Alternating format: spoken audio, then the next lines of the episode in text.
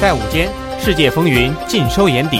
在傍晚，动态生活一一展现。每周一中午十二点零五分，傍晚十七点零五分，东大之声新闻广播，新闻大视野。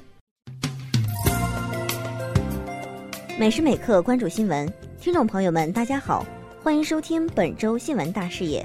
我是主播陈俊秀，我是主播穆超。以下是内容提要：辽宁省第二届高校图书馆馆长论坛在东北大学举行。东北大学与浪潮集团签署战略合作协议。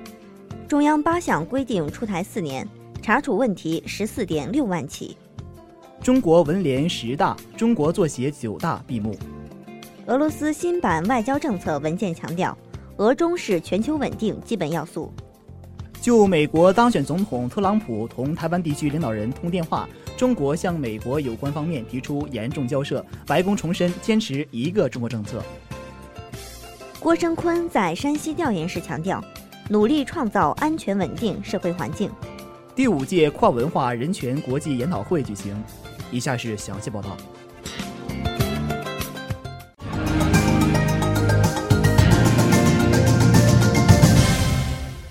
十一月二十五号，辽宁省第二届高校图书馆馆长论坛暨超星云州杯创新知识服务大赛颁奖仪式在东北大学举行。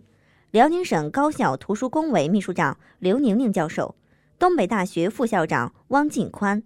北京超星集团副总经理张龙奇出席了开幕式并致辞。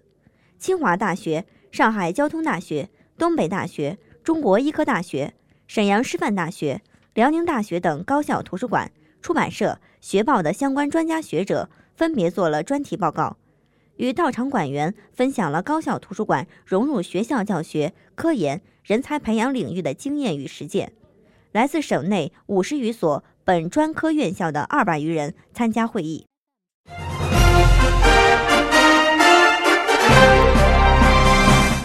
十一月二十八号。副校长张国臣率团赴浪潮集团走访调研，双方围绕人才培养、招聘合作、产学研结合、信息化建设等方面进行了深入交流，并共同签署了东北大学浪潮集团战略合作框架协议。浪潮集团副总裁兼人力资源总经理刘伟华出席座谈会。座谈会后，张国臣与刘伟华签署了东北大学浪潮集团战略合作协议，并为浪潮集团东北大学就业实习基地揭牌。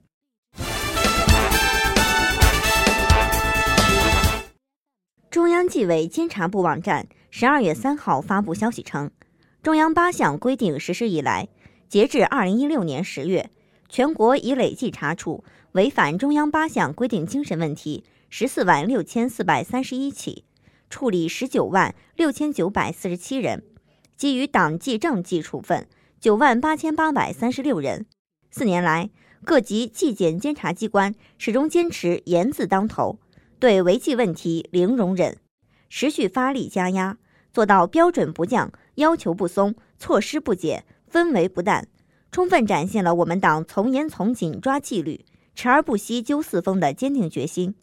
截至二零一六年十二月二号，四年间，中央纪委监察部网站违反中央八项规定精神问题监督举报曝光专区已持续通报各类四风问题七千三百九十二起。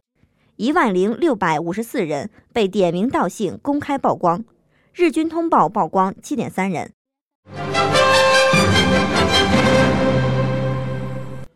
中国文学艺术界联合会第十次全国代表大会三号在京闭幕，新当选的中国文联主席铁凝在闭幕式上致辞。会议期间，来自全国各地的会议代表审议并通过了赵石代表中国文联第九届全国委员会所做的工作报告。选举产生了中国文联新一届领导机构。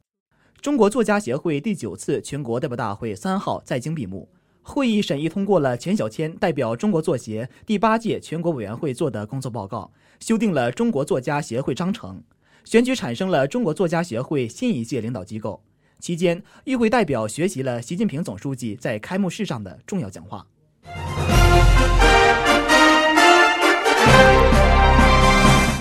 十二月一号，经俄罗斯总统普京签署命令批准的新版俄罗斯联邦外交政策构想全文在总统府网站上发布。该文件是俄外交活动所遵循的基本原则，对俄未来制定外交政策具有指导作用。构想中强调，俄方希望加强本国在亚太地区的地位，这是具有战略意义的决策。中国作为俄罗斯的全面战略协作伙伴，在俄未来的外交中占有重要位置。构想认为，俄中两国对于国际重要问题的立场一致，这是地区和全球稳定的基本要素。俄方未来将继续积极与中国发展各领域合作，共同应对全新威胁与挑战，在国际组织和多边机构中开展合作，解决全球和地区问题。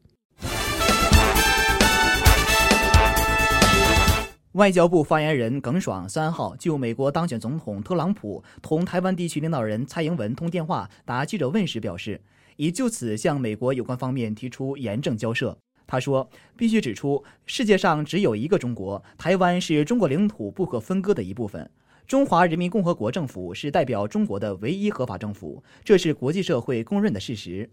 针对美国当选总统特朗普同台湾地区领导人蔡英文通电话一事，美国白宫二号重申，美国政府在台湾问题上的长期政策立场没有改变，美国坚定奉行一个中国政策。白宫国家安全委员会发言人内德·普赖斯当天表示，美国信守基于美中三个联合公报的一个中国政策，台湾地区和平与稳定符合美国的根本利益。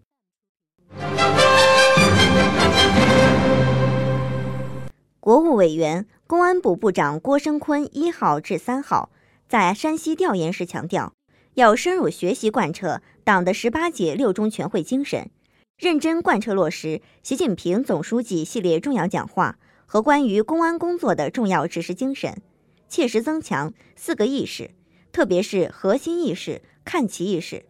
牢记职责使命，勇于担当负责，扎实做好岁末年初维护国家安全和社会稳定各项工作，精心谋划明年公安工作的思路举措，努力创造安全稳定的社会环境。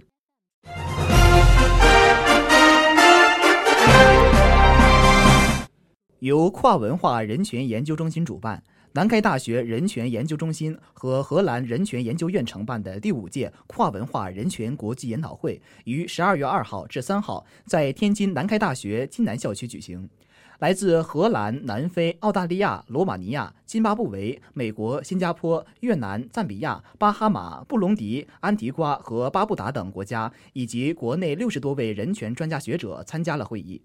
研讨会期间，跨文化人权研究中心还就起草关于发展中国家人权立场的原则条件进行磋商和讨论。